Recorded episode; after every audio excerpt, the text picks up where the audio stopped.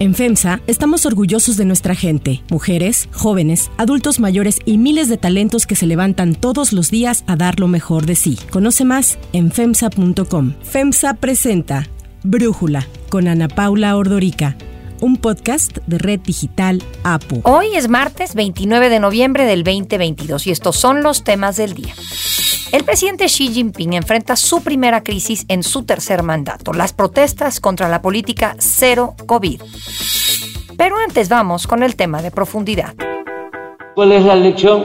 ¿Quieres transformar? Apóyate en el pueblo. Y de manera sincera, apoya al pueblo. Profésale amor al pueblo. Y si estás con el pueblo, vas a tener respaldo. Y si te pueden venir encima, como Jauría, no pasa nada. Es tu ángel protector. El presidente Andrés Manuel López Obrador encabezó el domingo la marcha a la que convocó en la Ciudad de México por la celebración de su cuarto año de gobierno, negando que fuera una forma de contrarrestar la marcha del 13 de noviembre en la que miles de personas salieron a las calles en defensa del INE. Según la Secretaría de Seguridad Ciudadana, el llamado de López Obrador logró reunir a más de un millón de personas. Así lo dijo Claudia Sheinbaum, la jefa de gobierno de la Ciudad de México. El día de hoy ocurrió algo histórico en la Ciudad de México la marcha de a cuatro años de la transformación con el presidente Andrés Manuel López Obrador. Acabo de recibir el informe de la Secretaría de Seguridad Ciudadana. Hubo saldo blanco, no se rompió ni un vidrio y marcharon cerca de 1.2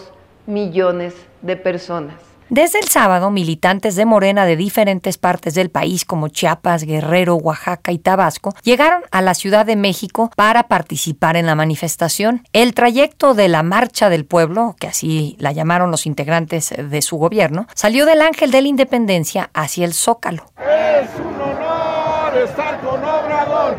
Es un honor estar con Obrador. Desde el domingo temprano, los autobuses que transportaban a los cientos de manifestantes se estacionaron en calles, algunas de ellas prohibidas, como Paseo de la Reforma, lo que causó tráfico. Aunque el gobierno de López Obrador recalcó en varias ocasiones que ellos no necesitan recurrir al acarreo para llenar sus eventos, una investigación del periódico Reforma mostró que en 25 puntos alrededor de la zona de la manifestación se utilizaron 1.787 vehículos para trasladar a los simpatizantes, entre ellos autobuses, micro buses, autos particulares, combis, taxis y hasta camiones del Metrobús. Además, a algunas personas se les obligó a asistir. Uno de ellos fueron los tianguistas de Tepito, quienes dijeron que si no se presentaban, su sanción sería que en la temporada 2022-2023, o sea, todo el año, no tendrían permiso para vender. A elementos de la Guardia Nacional y del Ejército se les ordenó asistir a la movilización vestidos de civil. El sistema público de radiodifusión se unió a la marcha y los canales 11, 14, 21 y 22 realizaron una transmisión en vivo del evento, así como las estaciones del Instituto Mexicano de la Radio y Radioeducación. Además, el gobierno colocó pantallas en varios puntos cercanos al Zócalo para transmitir en vivo el informe del presidente. El acarreo no fue solamente físico, también digital, para Brújula. Carlos Piña, analista de datos, nos habla sobre ello. Lo que localizamos en la marcha de este domingo 27 en favor de Andrés Manuel López Obrador fueron diferentes hashtags que acompañaron a la marcha. Es un honor marchar con Obrador, la madre de todas las marchas y marcha del pueblo y marchar con AMLO. Estos hashtags fueron amplificados eh, artificialmente desde un día antes con esta cuenta marioneta que ya conocemos todos, que es la Catrina Norteña. Un día antes se intentó amplificar la marcha del pueblo, donde de manera coordinada, tanto las cuentas pues, oficiales del Partido Morena, Mario Delgado, Adán Augusto, Gobierno MX, compartían el mismo hashtag. Sin embargo, detectamos que tenía más de 10 mil retweets y únicamente tenía 625 tweets originales. Esto quiere decir que fue más bien amplificada y no que hubiera conversación alrededor del tema. Ya el 27 encontramos hashtag marcha con AMLO, es un honor marchar con Obrador, que misteriosamente o casualmente se sincronizaron para que a cierta hora tuvieran mayor énfasis. Alrededor de las 10 a.m. se sincronizaron estas tres tendencias para que se dispararan y tuvieran mayor presencia. Evidentemente tuvimos estas campañas digitales. Es innegable, digamos, la presencia de gente, miles de personas y cuando hay miles de personas en una sola parte es casi difícil encontrar antenas que puedan tener salida a Internet. Entonces, lo que nos hace pensar que este tipo de campañas coordinadas artificialmente vienen externas, por, muy probablemente por las coordinadoras que cobran alrededor en un domingo en tiempo completo, pues estamos hablando de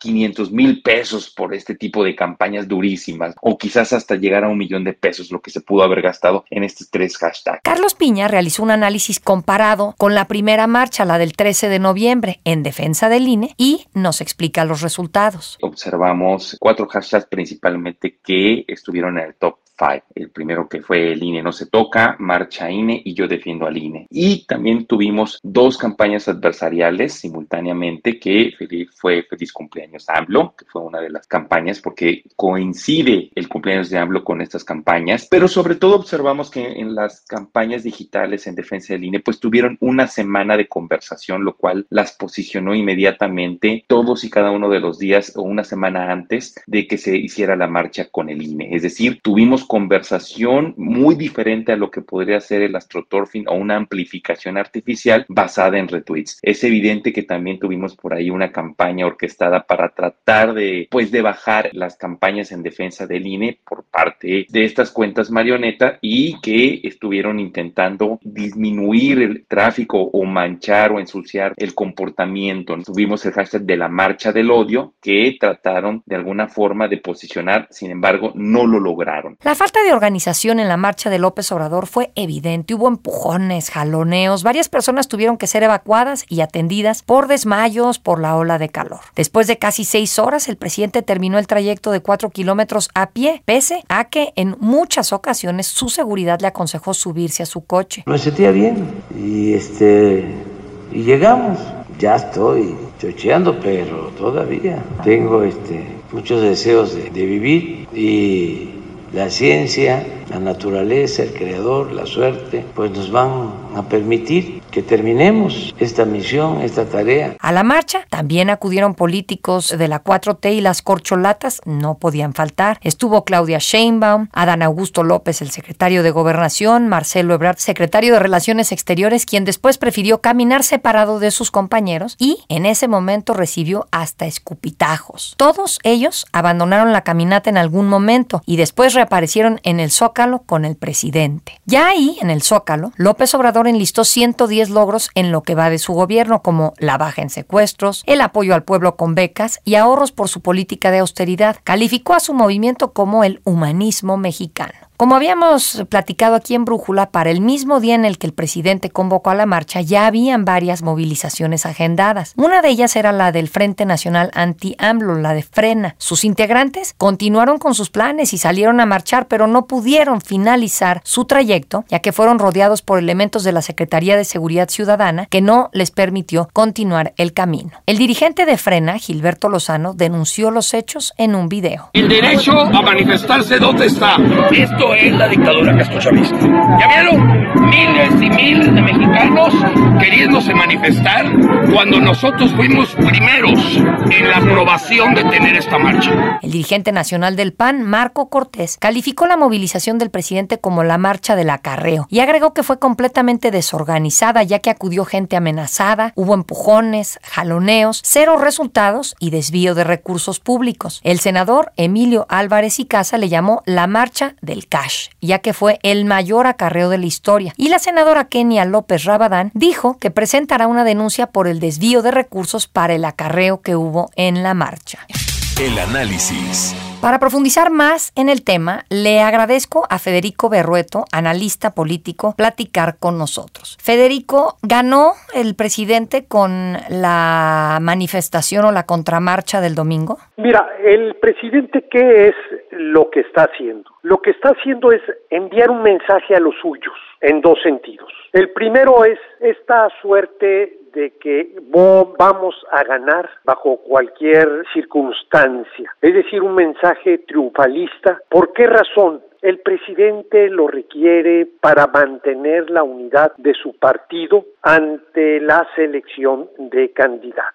Va a ser un proceso muy complicado y el presidente requiere mantener la unidad y lo va a hacer igual que lo hacía el PRI en los tiempos de antes. ¿En qué consiste esto? Es una psicología, digamos, de un partido hegemónico, donde los miembros mantienen unidad bajo la hipótesis de que el único partido que va a ganar es al que ellos pertenecen, de manera tal que irse por otra opción política no tiene ningún futuro. El único camino a los cuales conduciría irse por otro partido sería una estrepitosa derrota. De manera tal que el presidente tiene esta necesidad de reafirmar al interior de sus propias filas una suerte de infalibilidad electoral. O sea, se va a ganar bajo toda circunstancia. Creo yo que la manifestación, la marcha del 13 de noviembre justo fue lo que puso en entredicho, sobre todo en las zonas densamente pobladas que ya lo habíamos comentado aquí en tu programa, donde de elección del 21 se deriva que el presidente y su partido perdieron ascendiente en todas las zonas metropolitanas o todas las grandes ciudades. Quizá habrá ya alguna que otra excepción, pero si vemos los resultados del 21, el presidente y su partido fueron repudiados. Y ese es el mensaje del 13 de noviembre. De manera tal que el presidente tiene la necesidad de enviar este mensaje, decir, nosotros vamos a ganar bajo cualquier circunstancia. La otra razón por la cual corresponde la marcha es una situación un tanto de responder a esta amenaza. Y es así como se descalifica la marcha ciudadana del 13 de noviembre, es una manera de reafirmar y decir, nosotros tenemos la capacidad de movilizar mucho más gente, no importan los recursos, no importan los medios, pero somos más. Y el ser más tiene una traducción, el triunfo electoral. En otras palabras, Ana Paula, estamos ante el inicio de la campaña presidencial por parte del presidente de la República.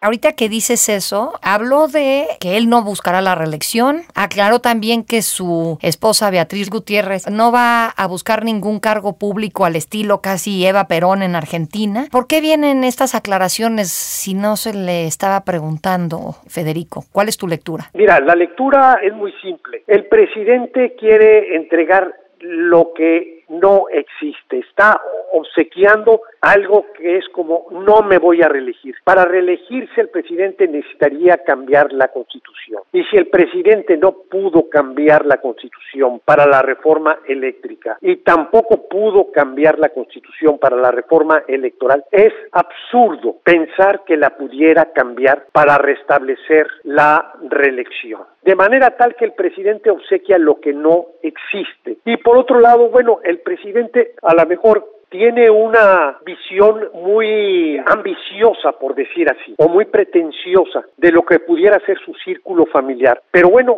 aquí el tema es su esposa. Esto que dijo también del nepotismo, ¿se aplica a sus hijos? Es una pregunta que está en el ambiente. Y bien, su esposa, yo creo que no tiene, quizá en el círculo cercano es una figura muy poderosa, pero yo no conozco ningún estudio de opinión, ninguna aproximación a lo que pudiera ser el estudio de su ascendiente popular y de ninguna forma pudiera equipararse la esposa del presidente López Obrador a lo que fue Evita Perón en los tiempos pues, precisamente de Juan Domingo Perón. Creo que una figura sumamente poderosa hacia el pueblo, hacia el exterior y también al interior. No creo que sea el caso por mucho lo que sucede en México. Ahora, esta manera de utilizar los recursos públicos de forma tan descarada en donde hasta camiones del Metrobús utilizaron para traer a los acarreados. ¿Cómo es posible? O sea, pienso en un extranjero, en alguien de Estados Unidos, en alguien de Francia que lea las noticias y vea que el presidente de México puede hacer eso y no tiene consecuencias. ¿Cómo lo ves tú?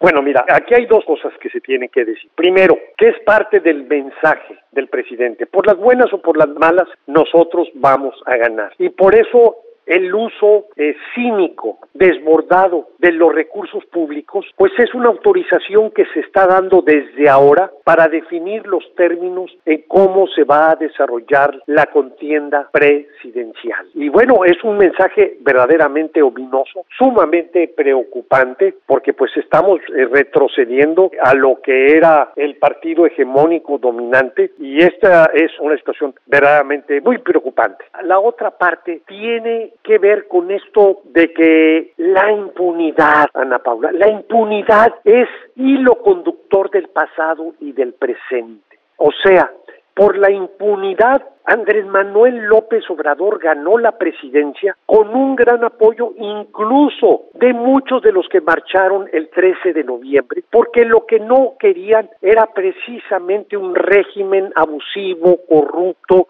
y por esta consideración ¿verdad? de la impunidad de no pasa nada, por eso ganó Andrés Manuel López Obrador. Pero ahora lo que estamos viendo es exactamente la misma situación, no pasa nada. Y esto yo a lo que llamo, pues es la gran oportunidad que tiene más que la oposición, la sociedad civil, para enviar un mensaje contundente sobre lo que debe ser el mañana de nuestro país. El gran reto es acabar con el régimen de la impunidad. Y el régimen de la impunidad es lo mismo el pasado que el presente. Y evidentemente había carreados, había gente que simpatiza con el presidente, yo creo que hay de todo. Pero en ese sentido, ¿qué es lo que sientes tú, Federico? ¿Cómo explicas las simpatías que genera el presidente? Mira, hay simpatías activas y simpatías pasivas, eh, sin duda alguna, y alguna proporción de los que estuvieron en el evento, sin duda alguna hay una movilización espontánea y de gente pues que quiere expresar su adhesión al proyecto del gobierno y no hay nada contra de ellos, están en su derecho como también están en su derecho aquellos que se oponen. El problema es la presencia de una gran proporción de gente que fueron o por amenaza de sus dirigentes o fueron ahí como consecuencia de lo que son el clientelismo de los programas sociales o bien aquellos que fueron literalmente acarreados. Es más, que ni siquiera atendieron el mensaje del presidente porque de lo que se trataba, como en los tiempos del PRI, es justificar la presencia, un sentido de mística, de correspondencia hacia la convocatoria. Y esa es la gran diferencia de lo que fue la marcha ciudadana del 13 de noviembre respecto a lo que vimos en días pasados. De manera tal que lo que ocurrió no es comparable, no es equiparable, porque así sean un millón doscientos, millón cuatrocientos, ochocientos mil, los que sean. Aquí lo que hay que preguntarnos, ¿cuántos de ellos fueron espontáneamente y tienen verdaderamente un vínculo, un sentido de compromiso con el proyecto del gobierno? Estimo yo que muchos de los que allí estuvieron presentes son lo que pues, tradicionalmente se llama los acarreados, que esos sirven para los mítines, pero no sirven para ganar elecciones. Federico Berrueto, muchísimas gracias por tu análisis y por platicar con nosotros. Muchísimas gracias, Ana Paula, es un placer. Si te gusta escuchar Brújula, te invitamos a que te suscribas en tu aplicación favorita o que descargues la aplicación Apo Digital. Es totalmente gratis y si te suscribes será más fácil para ti escucharnos. Además, nos puedes dejar un comentario o calificar el podcast para que sigamos creciendo y mejorando para ti. Hay otra noticia para tomar en cuenta. 1. Protestas en China.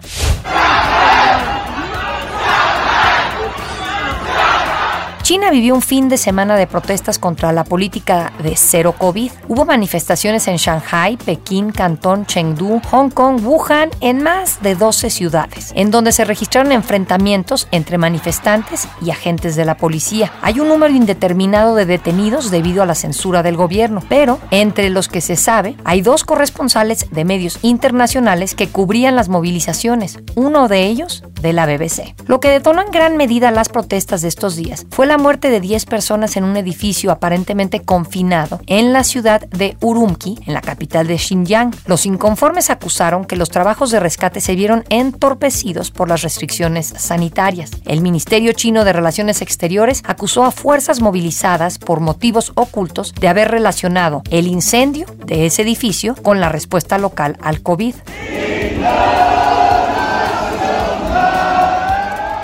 Esta nueva ola de protestas parece la más importante desde las movilizaciones pro democracia de 1989. No a los confinamientos, queremos libertad. Fue una de las principales consignas, además de pedir la renuncia de Xi Jinping y del Partido Comunista. China es uno de los pocos países que sigue aplicando confinamientos masivos y pruebas de detección casi todos los días para buscar detener los contagios. Este lunes el gobierno reportó un nivel récord de infecciones por COVID con cerca de 40 mil casos, lo que aumenta la por el impacto que las restricciones podrían tener en la economía, que es la segunda más grande del mundo y que ya se está desacelerando. El tema ha acaparado la atención mundial al grado que Estados Unidos y otros países han defendido el derecho a protestar de los ciudadanos chinos. La ONU y la Organización de Defensa de los Derechos Humanos Human Rights Watch también pidieron al gobierno chino que respete el derecho de manifestación.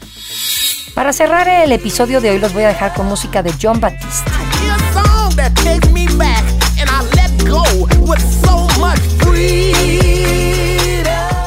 El próximo jueves, el presidente Joe Biden ofrecerá a su homólogo francés, Emmanuel Macron, una cena de gala en la Casa Blanca. John Batiste va a ser el músico que anime esta visita de Estado. Batiste, además de ser cantante, es artista de grabación, líder de banda, director musical, compositor de películas, director creativo de museo y este año ganó cinco premios Grammys. Uno de ellos fue por el álbum del año de We Are.